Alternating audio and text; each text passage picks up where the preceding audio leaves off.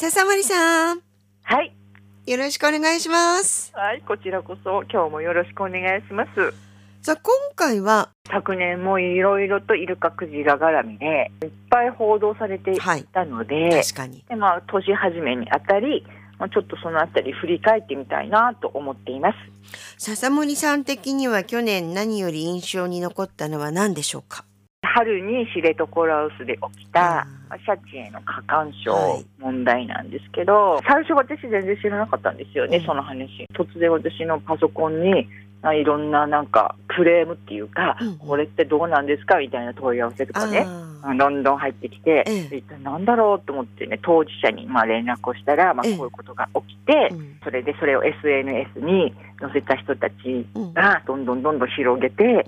うん。で会社としては収集がつかなくなったってすごいうん。船長さん悩んでいたんですよえね。ええ。SNS に載ったのを、まあ、きっかけにとにかくいろんな感想が出てで私もあの日本クジライルカウォッチング協議会のメンバーですはい、ので、はい、で私たちとしても適正な距離を動物とは保つこととか、はいそれから人間側からの、まあ、行き過ぎた干渉はダメですよっていうそう指定のうん。それから非難する旨の声明を出す事態になってしまったんですよね。その後なんか変化とか声明を出した効果っていうのはありました？実はですね、もう私たちもその効果を狙ったわけじゃなあいんねだけど、まあ、とにかくその声明を出したんですよね。うん。でそれを境に SNS 上でわーっと炎上してたコメントの嵐とか、うん。それから会社への批判は収まったみたあいで、はい。ツイッター、今 X ですか？ええ。でもね、すごかったらしいんですけど、うん。でもまあ基本的には一度はね怒ってまあ意見を言って書き込んでいた人たちもとりあえず静観しようっていう気持ちを収めてくれた方がもうほとんどのようでしたね。それでまあ一件落着っていう感じではないですよね。確かに、ねまさしくそこからが重要で、ええねまあ、私たちにとってのその懸案事項の野生動物とのはい付き合い方とかね、はい。それから、うん私たちの場合は船と動物と距離をどれぐらい置くかとか、はい。でそういう改めて自制が必要と感じる出来事だったんですけど、結構こういう話題多かったですもんね。そうなんです、うん。人間と動物との距離ね、はい。それ難しいとても難しいんですそうなけどの答えがなんかなかなか見つからない。そうなんです、ね。でついねやっぱり手を伸ばしたくなりますよね、うん。近くにイルカやクジラがね寄ってきてくれるとね。うん。ででも私たち今日本クジライルカウォッチング協議会っていうのはええ。ウォッチングっていう事業をちゃんと教育的環境教育にという意味で教育的でそれから環境保全にちゃんと寄与して持続可能なものにしたいという目的を掲げて設立したものなんですよね。えええそもそもはね、それで野生のイルカやクジラに過剰に近づいたり、えあるいはね、その水族館で飼われているイルカや飼育家の動物のように扱ったりすることは決してしない、また断固としてそういう行為には反対するっていうことを基本の姿勢としてるんですよね。はい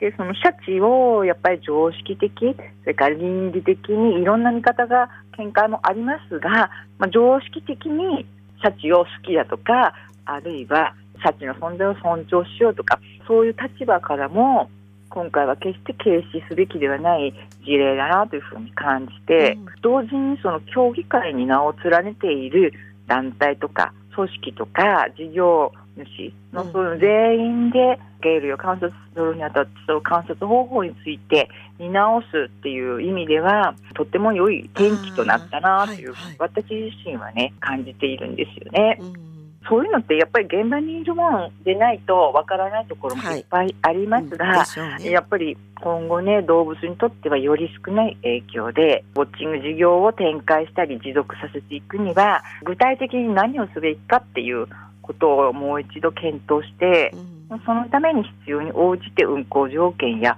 それから運航方法の改善にも取り組まなくてはいけないなというふうに感じていて、ええ。それで実際に全ての加盟組織とか事業者に注意喚起をして、自分たちはこのようにしているとか、このようにしたいという返答をね、いただいたので、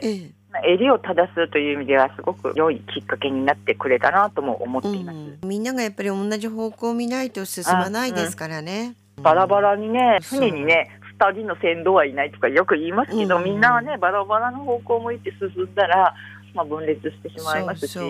それに対する社会が、ね、世間からの批判を考えるとやっぱり統一すべきところ、うんもう最低限、常識的なところは統一すべきだっていうふうに、ねうん。考えています。はい、あとね夏にあのマッコウとかイルカの大群とか、オットセイなどがうん。思いがけない場所で現れまして、相次いで報道されましたね。そうなんです。マッコウクジラはね、なんか淀川でしたっけ？あとイルカの大群が東京の近くに出たとか、そうそあのオットセイがね、なんか都会の岸壁の上で休んでたとかね、なんかいろんなことありましたう、あよねりまし。たよね。そのいろいろあったっていうのも、もしかしたらですよ。いつもそうなんだけど。頭のどこかに例えばねマッコウのこととかあってなんとなくいつもより注意深く見るようになった人が増えたとかうん。去年もいたけどただ今年はちょっとみんな注意する目が増えたとか、うん。注意深く見るようになったとかなんかそういうことでいつもあることだがたまたま目につきやすくなったっていうこともあるかもしれないんですよね。うん。でまあそう、うねん。ねでそういうことありますよね。でもね,、まあね。アンテナを張ってしまうってことね。そうそう。ね何かをきっかけに、うん。まあ確かにそうですけど、うん、だからいろんな報道がされていましたけどそれから取材を受けたりしながら気をつけなきゃいけないなと思ったことがあってええ。まずは今目の前で起きていることあるいは報道されていることは本当に珍しいことなのかっていうことをきちんと調べるあるいは考えるあるいは検証するっていうこと。珍しいっていうことが分かった場合その原因はなどやっぱり海や生き物の動向を冷静に見つめて判断する必要性っていうのをすごく感じたことも多かったんですようん。はい。まあ、今は結構ネットなんかで瞬く間にあらゆる情報が広がる時代なの本で、当そうですよね。ね、ね、そう、だからね、そんな溢れてますよね、とにかくいろんな情報がね、ええ。フェイクも含めて。私のように何かに関わって意見を求められて少なからず影響を持つ人たちは私を含めてですよもちろん。うん。でまずはしっかりと情報を精査してまあ社会に情報を発信する際にはより正確なものにしなくてはなというふうに感じた年でもありました。はい。あとね、うん遊泳場で人と戯れるって言いましょうか？うんうんうんイルカもこれ話はい題になってましたよね。私たちもすごく気にしていて、うんイルカっていうのが最初に現れた時は可愛らしくてねみんな人人間が子供も大人も寄ってきてまるで楽しい遊び相はい手みたいにして、触ったり乗っかったりして歓迎されてたんですよね。でたくさんの方がそのイルカを目当てにビーチを訪れて一緒に泳いだりもしていましたよね。うんテレビやネットなんかもその映像が本当に溢れていたんですがはい。それを見ながら私たちはハラハラ実はしていて。ええ。あのだってねフレンドリーとか可愛いとかっていうのは私たちの一方的な思い込み、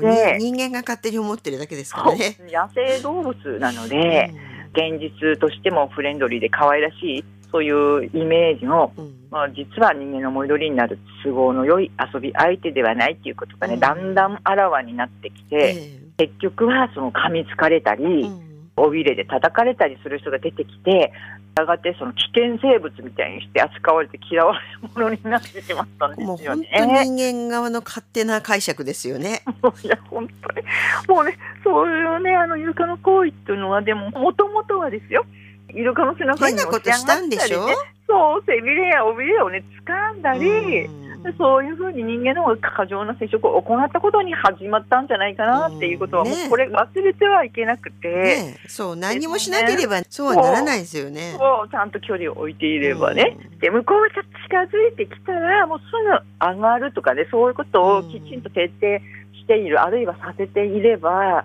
そういう事故にももうちょっとなんかこうつながらなかったかもしれないしうんつながったとしてももうちょっとなんかこれほど、ね、問題になるようなことにはならなかったんじゃないかなと思うと。うん残念でで、まあ、相手は野生動物で私たちの価値観とかね感覚とか期待とか妄想で都合よくね行動した挙句の果てに何か起きた時にはその結果はねイルカの方に負わすっていうのはすごく、ね、不公平というかうん。理不尽な感じがそうおかしいよね。よね。ね、例えばね、野良猫とか、まあ、あまり野良犬も野良猫も見なくなりましたけど、ええ。そんなんでも餌をあげていて、そばに寄ってくるようになったので、で手を伸ばしてかっちゃかれたら、それをね、やっぱり猫の責任じゃなくてね、そう。まずは餌をあげてそそうう。そう、まあね、難しいんですけど、ヒグマにも餌をあげる人がいるので、もうとにかく、どうしたらいいのかしらと思うんですが、まあ、まずはね、イルカやクジラがいても、それらが生きていても死んでいても、決してうかつに近づいたり触ったりしないということをするべきでないということを忘れないでほしいなというふうに思っています。はい。それでは笹森さんにもちょっと連絡しましたけど、うん、うん。11月でしたかね、はいあの釧路町のオシャマップの漁港にザットが迷い込んだって、うんうんうんこれ話題になりました。はい、それもすごいあっちこっちで報道されてもいましたし、まあ見に行った方もねいっぱいなんかネットに動画を、ねうん、上げていましたけど私たちの調査でも実はザトウクジラはね毎年10月から11月に釧路沿岸ではなくて沖合の方ではい。遭遇していたんですよね、うんうん。つまりねあのザトウクジラはその辺りに現れるのは自然なんです。はい。ただし10月から11月とかそれから春先というふうに期間限定で移動してるんでしょ？そうそう、うん。通り過ぎていくだけなので、基本的には。うんうんただね、やっぱり港に入ったのは少なくとも私たちも北海道沿岸では見たこともうん聞いたこともなくて、ええその餌場であるアリョーシャン列島のあの付近などから繁殖域で越冬域の小笠原やあとザマミなどね、ええさらに南方のあったかい海に南下するために通過していくだけなので、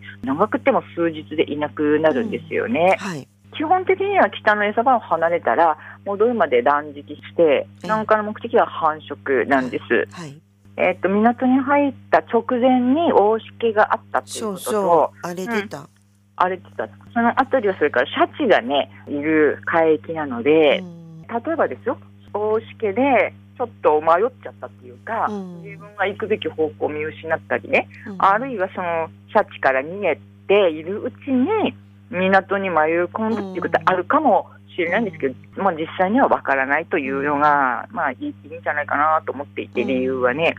で同じ方向にぐるぐる回ったりそれから狭くて浅い校内で尾びれなんかを岸壁にこすりつけて、そうそう。怪我をしてね出血している、ねこれもねね。うん緑さんからもね、うん。聞きましたけど、うんだけどまあその表面的な傷なので深い傷っていう感じではなかったんですけど、うんネットで動画を見たらね、うんでも暴れている様子もねあったのでやっぱりストレスは大きかったのかなというふうにうん。感じていて、なのでその後どうなったかなと思って心配はしていたんですよね。結果として丸2日間港から出られなかったみたいですけど、うん。その2日後ぐらいで姿を消したっていう報道がありましたよね。だからその、うん。つまり姿を消して2日後に、うん、あれ3キロぐらいですか？離れうんたうん。先方市のサルキウ市の海岸でザトウの死体が発見されたんですもんね。ということがあったんですよね、うん。今度はね、続けてね。でその先の迷い込んだ漁港と、はい。それから21日に死体が発見された場所がさほど離れていないうんということと、それからどちらもね、大人になりきっていない体の大きさの個体のようだったので、若いんでしょ？うんどっちもね、体長そんなになかったみたいですよね。そうですね、大人になりきってないような若い未成熟と言っていいですかね。同じ個体の可能性は高いと思うんです。うんうんで、そのせっかくね、港から逃れても、例えばですよ、独り立ちしたばかりの個体であれば、経験や体力不足から持ちこたえられなくて、まあ、結局は死んでしまったっていうこともあるかなと思いますね。ちょっと残念なニュースでしたけど。ねえもしかしたら頑張ってそうみんなそういけるかなって思って、うん。私も ID 取っておいたんですけど、死んだ方のね ID があの手に入らなかったので、まあ、ちょっと同じ個体かどうかはね、うん。正確にはわからないんですが、そのその可能性は高いなと思います。うん。気象と同様ね、水温だけでなく、その海のしけとかね、そういうのええ。解消もね、激化してきていて、うん。それによってクジラやイルカがね、大しけで遭難したり、どこかに迷い込んだりっていう、まあ目に見える変化が起きているのは、まあ確かじゃないかなと思うんですが、その行動が変化するっていう意味でも、見過ごせないものはあって、ね。例えば、うん、水温変動で餌とする生き物の分布状況が変わると、うん。餌場はねもちろんですが繁殖や子育て海域も変えることを余儀なくされる種も出てくるかもしれないですし、もうもっと言うとすでに起きている可能性は高いと思うんですよね。はい。まあ、重ねて例えばですが、うん。小笠原やね沖縄に冬に来遊するザトウクジラ、うん。今の話題のザトウですけどそれも伊豆諸島あたりで越冬する海域を移している個体もいるんじゃないかっていうことももう何年も前から言われてますし、ええ緯度がねやっぱり高いほど温暖化の影響は顕著だって言われるんですが、北海道もね去年の夏の暑さって地獄のようだったことはね皆さんも経験した通りですよね。で当然その変化っていうのは海も同じそうそうことで。水温ね高かったですから、うん、海の、うん、と1度は陸で私たちが感じるうん。10度ぐらい違う、そうそうそう。うん、8だいぶ違うん度からねねぐらい違うって。だからね例えば私たちがいつもの感じでどこかに暮らしていたら例えば今10度も低かったり10度も高かったりしたらうん。異常だなって感じるんですね。で今年もやっぱり人間活動が原因でクジラとか海の生き物たちが脅かされることもあるんじゃないかなというふうにそうそうはい。ね、本当。増えるんじゃないかなと思っています、クジラの姿を通して見える海の変化もありますので私も彼らから目をそらさずにいたいなというふうに思っています。はい。はい、笹森さん今回もありがとうございました。はい、今年もどうぞよろしくお願いしこます。ちらこそです。はい